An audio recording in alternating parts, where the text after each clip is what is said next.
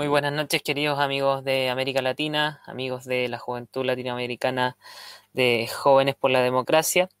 En estas conversaciones con protagonistas de la región, hoy día nos corresponde hablar con Tania López Lisca, que es una joven abogada y politóloga de la Universidad Sergio Arboleda y es cofundadora de la Juventud para Colombia. ¿Cómo estás, Tania? Hola, ¿cómo estás, César? Un gusto saludarte y a todos aquellos que nos están viendo, que nos verán. Es un gran honor estar en este espacio de desafíos de Juventud LAC. Bueno, como decíamos en el principio, este es un espacio donde conversamos con diferentes actores de la región y específicamente con actores regionales de, de nuestra juventud latinoamericana. Y bueno, eh, me gustaría comenzar preguntándote, Tania, eh, dada la coyuntura, dos cosas. Primero, ¿cuál es el estado y cómo ha ido evolucionando el tema de la pandemia en Colombia? Y la segunda pregunta es de, referida con los días declarados de luto por el gobierno de Colombia por las víctimas del COVID-19. Bueno, César, em, son preguntas muy importantes porque van relacionadas.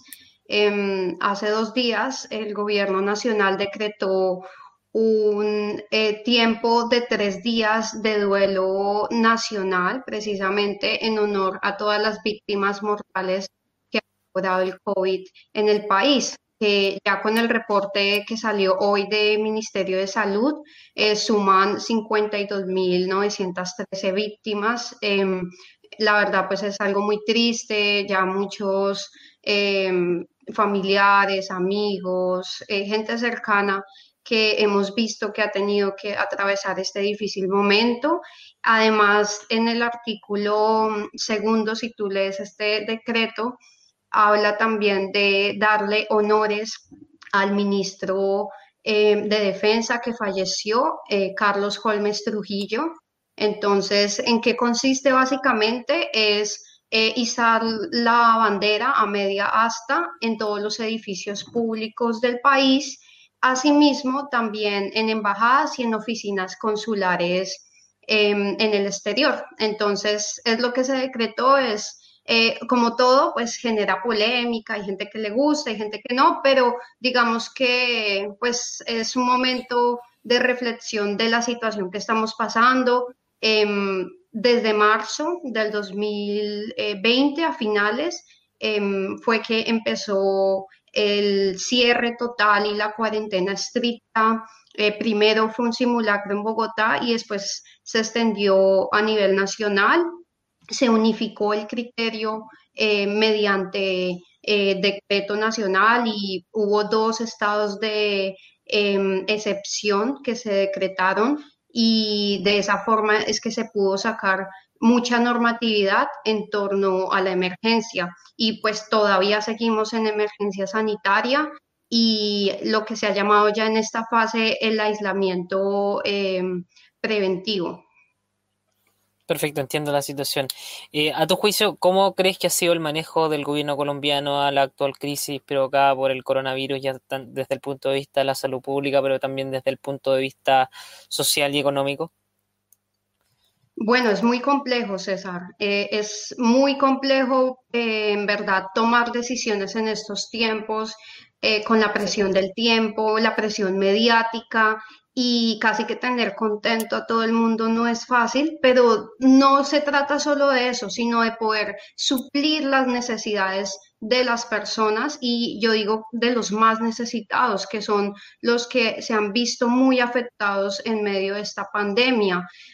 Colombia tiene un alto porcentaje de informalidad, es decir, mucha gente sale de su casa y busca el diario con qué vivir, con qué alimentar a su familia, y eso es una realidad. Entonces, siento que el gobierno ha sacado algunas medidas, eh, las ha llamado eh, transferencias económicas condicionadas, apoyos al empleo, subsidio a la nómina, subsidios en términos generales a grupos específicos, adulto mayor, jóvenes, eh, mujeres, y eso, digamos que ayuda a, solventar en parte la crisis y es un alivio. Yo creo que esos alivios que se han extendido eh, se deben mantener, se deben profundizar y deben buscar alcanzar a una mayor población vulnerable, pero no son suficientes, no son suficientes porque hubo muchas empresas que se cerraron lastimosamente, que no soportaron la cuarentena y es ahí donde se tiene que buscar estrategias, eh, digo yo, como con filigrana, o sea, mucho más detalladas para poder recuperar el empleo, que ese yo creo que ha sido uno de los factores eh, el año pasado más determinantes para la crisis social. El, desempleo llegó a dos dígitos, se mantuvo, eh, ha venido disminuyendo la, la tasa de desempleo, pero creo que todavía faltan muchas oportunidades em, y falta que eh, haya un diálogo, un diálogo más cercano entre autoridad nacional, local, distrital, em, sector privado, sociedad civil, academia, cooperación internacional, todos tenemos que trabajar de la mano. Esto no es solo una responsabilidad del gobierno nacional, esto parte desde el autocuidado de la persona, de su núcleo familiar, de cumplir las medidas, de ser consciente y responsable que todos ponemos nuestro granito de arena. Y yo creo que eso es algo que, eh, eso es una corresponsabilidad y, y es algo que lastimosamente ha faltado en la cultura que tenemos. A veces somos un poquito indisciplinados, pero si todos trabajamos y ponemos de nuestro lado, seguramente las medidas van a ser más eficaces. Entiendo, mira, a mí me cabe una duda porque hemos visto como últimamente en América Latina y a raíz de la aparición del COVID-19 se han ido exacerbando a, niveles genéricos los altos niveles de populismo y de las respuestas facilistas y las soluciones con varita mágica. Me gustaría que me cuentes cómo está actualmente la situación con estas oleadas de lo que conocemos como populismo en América Latina que, como te decía en un principio, se ha ido exacerbando con la aparición del COVID-19, la pandemia? Bueno, hay gobiernos claramente populistas en la región em, y sin entrar en detalle de cuáles son, eh, considero que em, lastimosamente sí se ha visto deteriorada la democracia en algunos países producto de la pandemia porque em, a veces se usa como excusa para coartar libertades y eh, para monopolizar casi que todos los sectores productivos del el país, ¿sí? Y nosotros como colombianos lo hemos vivido eh, al tener un vecino eh, que es Venezuela, que ha estado sumido en la dictadura. Y en este momento la migración de venezolanos a Colombia es cada vez mayor, eh, digamos que en época de pandemia muchos sí se tuvieron que devolver porque no, no había la forma de sustentar sus familias eh, en Colombia, pero en verdad nosotros hemos visto como eh, pues un país donde cada día se deterioran los derechos humanos, em, pues es claro que hay diáspora venezolana en todos los países de América Latina y eso es solo un ejemplo de cómo aprovechan la coyuntura del COVID para, pues, casi que eh, controlar las medicinas, los alimentos, eh, todo se vuelve, pues, eh, casi que contrabando y es algo difícil. Otro aspecto que me parece importante, que ya no es solo en el tema de Venezuela, sino en términos generales, es la corrupción. Ese es un cáncer que carcome toda la región Em, ningún país se excluye y lastimosamente es triste decirlo, pero muchos gobernantes han aprovechado los contratos de la pandemia, producto pues de la medicina o de todos los insumos, el personal que toca contratar para lucrarse a sí mismo. Y eso la verdad es algo deplorable triste porque esos recursos deberían ser destinados para su finalidad, para lo que debe ser, que es ayudar pues a subsanar la, la salud de la población y muchas veces no ha sucedido así. Yo creo que eso es ver el populismo tangible, porque pues si hablamos en términos eh, conceptuales, pues acá nos podemos quedar, pero la corrupción es un claro ejemplo de un gobierno populista y, y eso se ha visto desde los grandes gobernantes hasta los pequeños mandatarios. Entonces, creo que eso es algo que lastimosamente sí se ha visto en esta época y, que pues e, es algo que se debe combatir. Y bien lo ha dicho tú, Tania. Hace unos años también el, vice, vicepresidente del Banco Mundial también indicaba a la corrupción como uno de los mayores cánceres de nuestras sociedades. Eh, me gustaría pasar a, otro tema. Eh, que me gustaría conocer eh, en este mismo contexto en el cual nos estamos situando, que en el año 2020, 2021, y también en torno a los desafíos que existen para el 2021. ¿Cuáles son las prioridades en este momento del gobierno colombiano para la actual eh, situación política, social y económica que está viviendo el país? Bueno, César, yo considero que hay unos desafíos muy importantes. Em, si lo vemos en una perspectiva amplia, pues hace un año hubiéramos eh, hablado de unos desafíos totalmente diferentes a los que hoy tenemos por delante. Em, ya hoy eh, llegamos a, eh, a, más de 100 millones de contagios en el mundo y más de 2 millones de víctimas eh, mortales. Eso es una cifra que nos preocupa.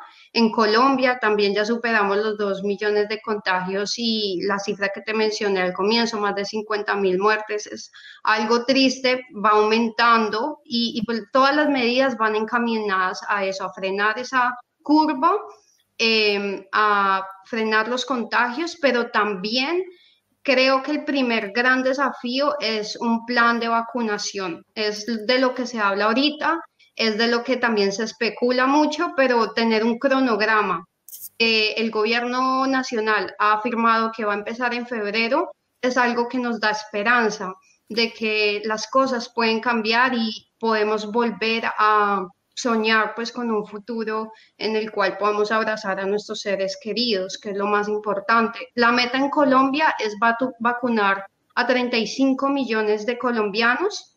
Eh, para lo que se está trabajando son desafíos gigantes en logística, en congelación de las vacunas, eh, movilizarlas a los territorios. Acá tenemos unos desafíos, eh, pues por nuestra geografía, que van a ser bastante interesantes, pero debemos echar mano, digo yo, a lo que tenemos disponible, la descentralización administrativa, territorial, buscar trabajar en equipo. Eso, eso es lo que debemos hacer. Un segundo tema que para nadie es un secreto que el sector más afectado em, producto de la pandemia fue la economía. Sí, la, economía pues cayó al piso, no solo en Colombia, sino en todo el mundo.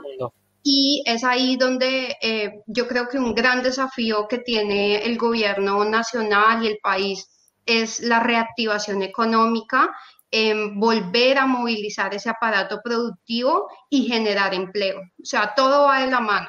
Entonces ahí hay varias eh, líneas que son importantes, como te decía, mantener eh, estos apoyos sociales es fundamental, a la vez que mm, eh, buscar que estos proyectos que se han presentado de inversión, que las personas han venido trabajando em, pues muy activamente para que el gobierno las financie, se puedan materializar Sí, necesitamos creación de empleo y, de empleo también para los jóvenes, para las mujeres. Es, algo impresionante ver cómo aumentó la brecha salarial producto de la pandemia. Eso es algo histórico, pero em, creo que se necesitan más políticas paritarias y erradicar la violencia contra la mujer de todo tipo.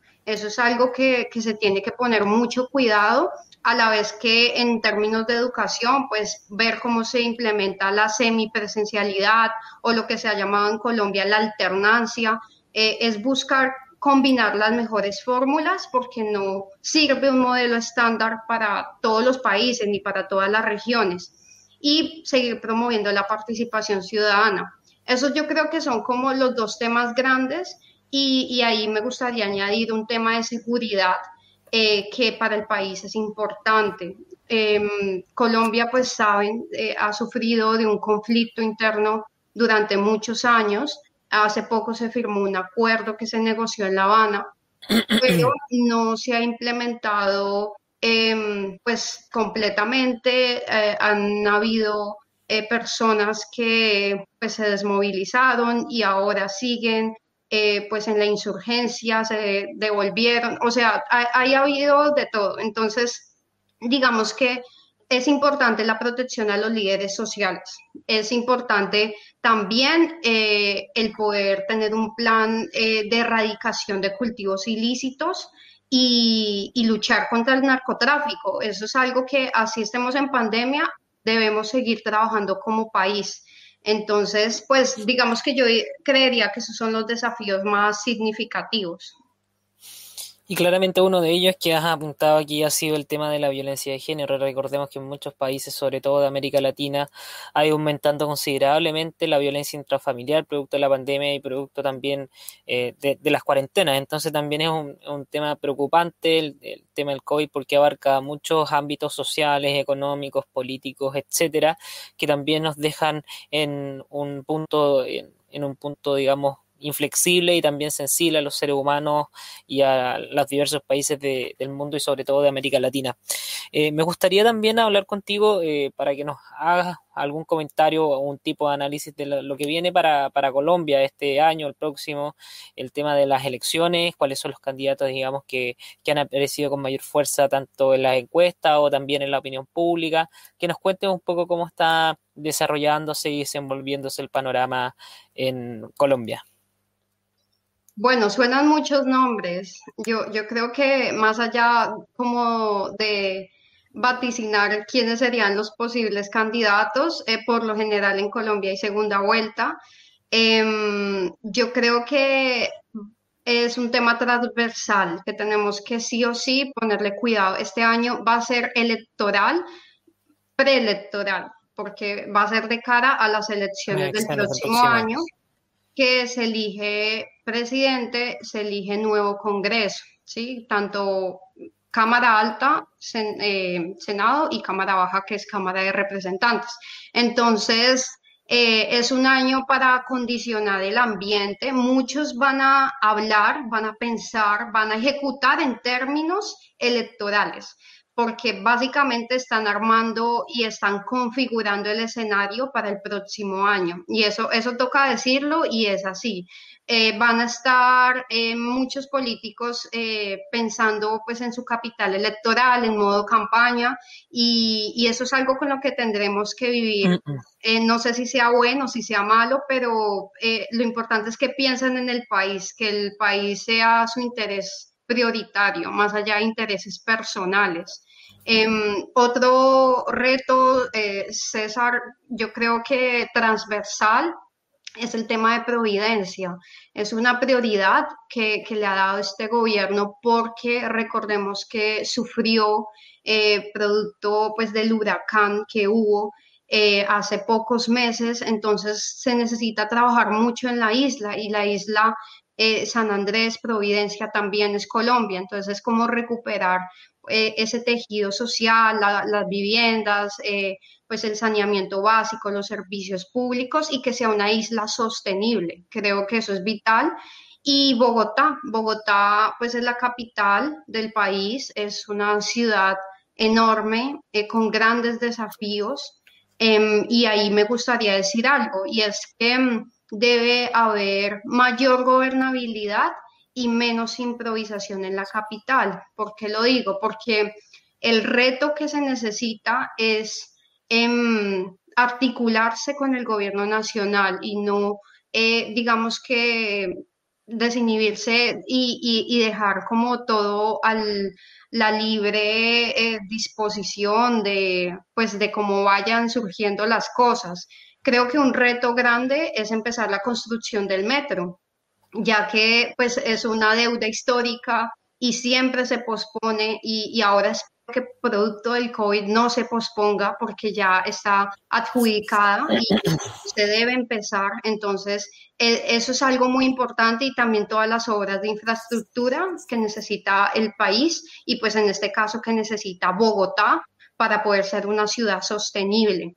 Entonces, eh, creo que se necesita mucho trabajar en eso, en la seguridad, porque eh, lastimosamente ha aumentado pues, el hurto a bicicletas, el hurto a celulares, em, se ha aumentado la percepción de inseguridad en la capital. Entonces, eso es algo que tiene que buscar eh, la primera autoridad policial, que es la alcaldesa de Bogotá, em, subsanar, ¿sí? Eh, ella se tiene que responsabilizar de eso.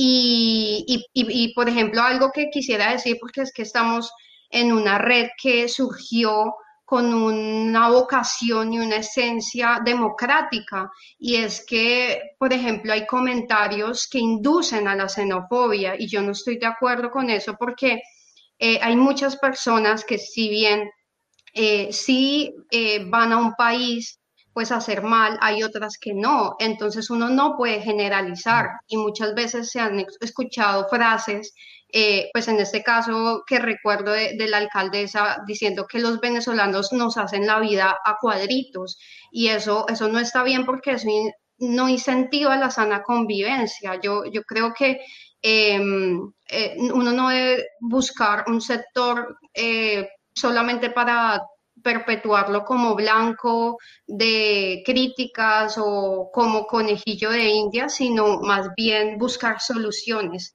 porque pues la migración es una realidad y más para nosotros que tenemos como vecinos a Venezuela. Entonces no es tanto estigmatizarlos, sino ayudarlos. Perfecto. Mira, sabes que nos ha llegado una pregunta de Juan Carlos Vargas que dice que qué reacción se espera del gobierno colombiano a propósito de la denuncia de la revista Semana sobre la eh, injerencia cubana para desestabilizar el país. Bueno, yo considero que mm, eh, la posición de la canciller ha sido clara.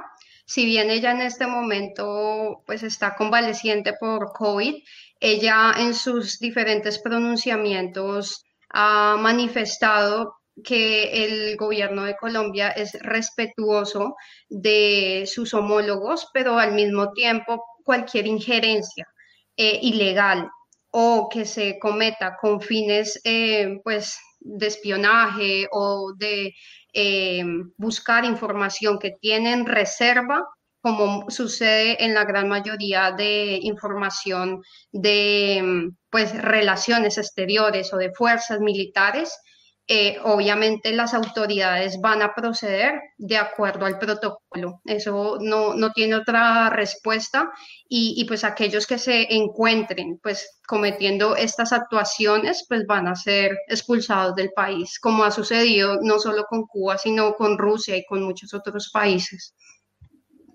Mira, tú hace un momento eh, hablaste sobre el proceso de paz que se llevó a cabo en Colombia, que, comenzó con el presidente Juan Manuel Santos y tuvo obviamente un gran opositor que fue Álvaro Uribe, quien es el, por decirlo así, el padre político del actual presidente eh, de Colombia. ¿Cuál es tu opinión sobre el proceso de paz y cómo se ha ido desarrollando este proceso de paz con, con el paso de los años, teniendo en cuenta que no fue un hito en sí solamente, sino que ha sido un proceso que ha venido desde su inicio desarrollando desarrollándose de diferente y diversa manera, también con eh, personeros de la FARC hoy en día en el Senado con escaños reservados. Cuéntanos un poco cómo ha sido todo este proceso y cómo se está desarrollando actualmente, que digamos una de las de las grandes preguntas que, nos suscita hoy en día, digamos, en Colombia, que ha sido algo tan nombrado. Sí, bueno, César, eh, es un tema que em, venimos trabajando y discutiendo en muchos escenarios desde hace varios años. Eh, mi posición ha sido de respeto a, la paz, porque la paz es un derecho constitucional y casi que es un objetivo que todos buscamos en la vida. Entonces, eh, apoyo la paz, pero digamos que siempre he pensado que el acuerdo eh, que se realizó en La Habana, pues tuvo una refrendación eh, y pues fue el plebiscito en el cual pues no, eh, pues básicamente no pasó, si, si, fuera un examen. Entonces, em, pues el no fue mayoritario, eso no se respetó, se renegociaron las condiciones, es cierto, em, pero sin embargo, pues eso es algo que lastimosamente deja secuelas. Y si tú notas, hoy en día los em, críticos, más eh, acérrimos en contra de ese proceso de paz son las personas que apoyaron el no del plebiscito. Y entonces, como ganó el no y el no, no lo respetaron, entonces por eso es que ven ilegítima la JEP, ilegítimo todo lo que venga, ya no se llama el partido de las FARC, ahora se llama comunes. Y todo lo que venga de ellos es algo que no tiene como un manto de legitimidad, así haya sido aprobado y bueno, haya pasado por un fast track en el Congreso. Entonces, digamos que sí siento que pues ya en este punto no vamos a retroceder lo que se ha avanzado, hay que cumplir la palabra, entonces hay que cumplir con lo que se acordó de parte y parte. Entonces las FARC tienen que entregar todo lo que en verdad prometieron, ¿sí? Tienen que entregar pues los mapas de los campos minados, tienen que entregar a los niños que han reclutado tienen que entregar las armas, tienen que entregar los bienes que han sido producto del narcotráfico, tienen que dejar de usar a la mujer como arma de guerra, tienen que cumplir su parte. Y a la vez, pues ya hay muchos que están ocupando curules y tienen que hacer caso, pues eh, en verdad, a lo que es ser un honorable congresista y no lo han hecho muchos de ellos, están prófugos en Venezuela. Entonces, eso es lo que indigna al país, de que haya, no haya paz y, haya impunidad. Entonces, cuando a mí me preguntan pues del proceso o el acuerdo de paz, pues yo digo, ¿cuál paz? Todavía no tenemos paz, hay mucho que trabajar. Está el ELN, están otros grupos insurgentes y criminales que siguen delinquiendo, siguen eh, secuestrando. Ahora eh, la JEP abrió el proceso para saber si ellos van a reconocer que secuestraron. Entonces, la verdad también es importante. Yo digo que los pilares de un proceso de transición y de justicia transicional es haya justicia, haya verdad, haya repetición y haya garantías de no repetición. Si eso se cumple, yo creo que las víctimas no van a ser doblemente victimizadas, sino que van a sentir que en verdad esto valió la pena, o sea, pasar por todo esto y, y que pues en verdad ellos puedan sentir esa paz, porque yo sí creo en la paz y creo en la reconciliación y creo en el perdón. No solo en el perdón político, creo que en, en un perdón más profundo, pero todo eso se puede cumplir si hay justicia. Entonces, creo que hay que trabajar mucho, hay que trabajar mucho en ese sentido eh, para que no todo se dé tan fácil ni tan sencillo, porque nada en la vida es así. Y, las FARC, que ahora, bueno, muchos de ellos eh, pues sí han cumplido, eh, espero que sigan en ese camino y que el gobierno también les cumpla. Por eso hablaba también de la protección a los líderes sociales, porque es de parte y parte. El gobierno también tiene que garantizar pues condiciones de seguridad para ellos. Entonces, como que pues es un tema muy extenso, muy amplio, pero a grandes rasgos te podría decir eso. Muchas gracias, Tania. Hace un momento también indicabas tú eh, sobre que la Red Latinoamericana de Jóvenes por la Democracia nació como una red y una organización centrada en la defensa y los valores, digamos, de la democracia, la sociedad libre. Eh, y, y, y, con esto me gustaría saber tu opinión, si es que estás un poco informada del proceso que se está viviendo, por ejemplo, en mi país, en Chile, sobre el proceso constitucional. Me gustaría que me des alguna apreciación y cuál es tu opinión y cómo se ve también desde afuera, porque muchas veces nosotros lo observamos de manera interna, pero también es importante tener esta perspectiva también internacionalista eh, de, de tu parte, que lo estás viendo desde Colombia. Bueno, yo eh, creo que eh, es eh, un hito lo que están haciendo en Chile, es algo histórico, em, pues que rescato em, que todo, toda reforma y toda iniciativa que sirva para consolidar y profundizar la democracia, bienvenida sea. Las que vayan en contra de ese objetivo son las que debemos tener cuidado, porque es que recordemos que el cambio de constitución se dio en otros países que ahora son dictadura. Entonces, debemos ser muy cuidadosos, porque no todo lo que eh, pinta bonito, bueno, eh, a la final puede ser el camino correcto. Eh, es básicamente eso lo que yo he notado en Chile, de que pues cambiar la constitución eh, por todo el cambio de Estado que desean, pues en el fondo es un sentimiento y es un fin loable, sano. Pero a la final deben saber cómo hacerlo, porque de pronto, em, pues puede ser que en, ese camino y, en esa casi que Asamblea Nacional Constituyente que van a hacer de refundar una nación y un, país a nivel constituyente, eh, se abran puertas eh, para eh, no cuidar el Estado de Derecho, que sabemos que tiene unos pilares y deben preservarlos, o sea, deben tener cuidado de mantener el equilibrio de poderes, la alternancia, que en verdad haya un check and balance, que es que cada poder se equilibre y todo eso tienen que pensarlo muy bien y tienen que dejarlo establecido, eh, que haya formas también de, eh, pues, de, poder reformar la, constitución, eh, pero que todo se haga de una manera democrática y, y pues conforme a la ley. Entonces, em, pues yo siento que toda movilización y, protesta, desde que sea pacífica, es válida em, y cada vez lo vemos más. En Colombia también, eso fue como un detonante que empezó esta primavera en, Chile y como que se esparció por toda la región. Latina. Sí, total. Entonces como que hay una ola de inconformismo, de querer cambiar las cosas. Eh, de renovación, más que todo de la juventud, que, es algo bueno, pero pues no olvidemos esos fundamentos, no olvidemos esos principios que no son negociables y, más allá de un modelo económico, de un modelo político, sí, yo creo que son unos pilares que debemos preservar como república, exacto, como repúblicas democráticas que somos. Mira, para terminar, eh, Tania, que ya nos quedan solamente unos minutos, me gustaría que des tus comentarios finales y hagas un saludo a toda la, juventud y, a todos los jóvenes de la red latinoamericana de jóvenes por la democracia que nos están viendo en este momento. Bueno, César, y, y, a Juan Carlos, un saludo muy especial. Gracias por esta invitación. Pues literal, yo me siento en casa.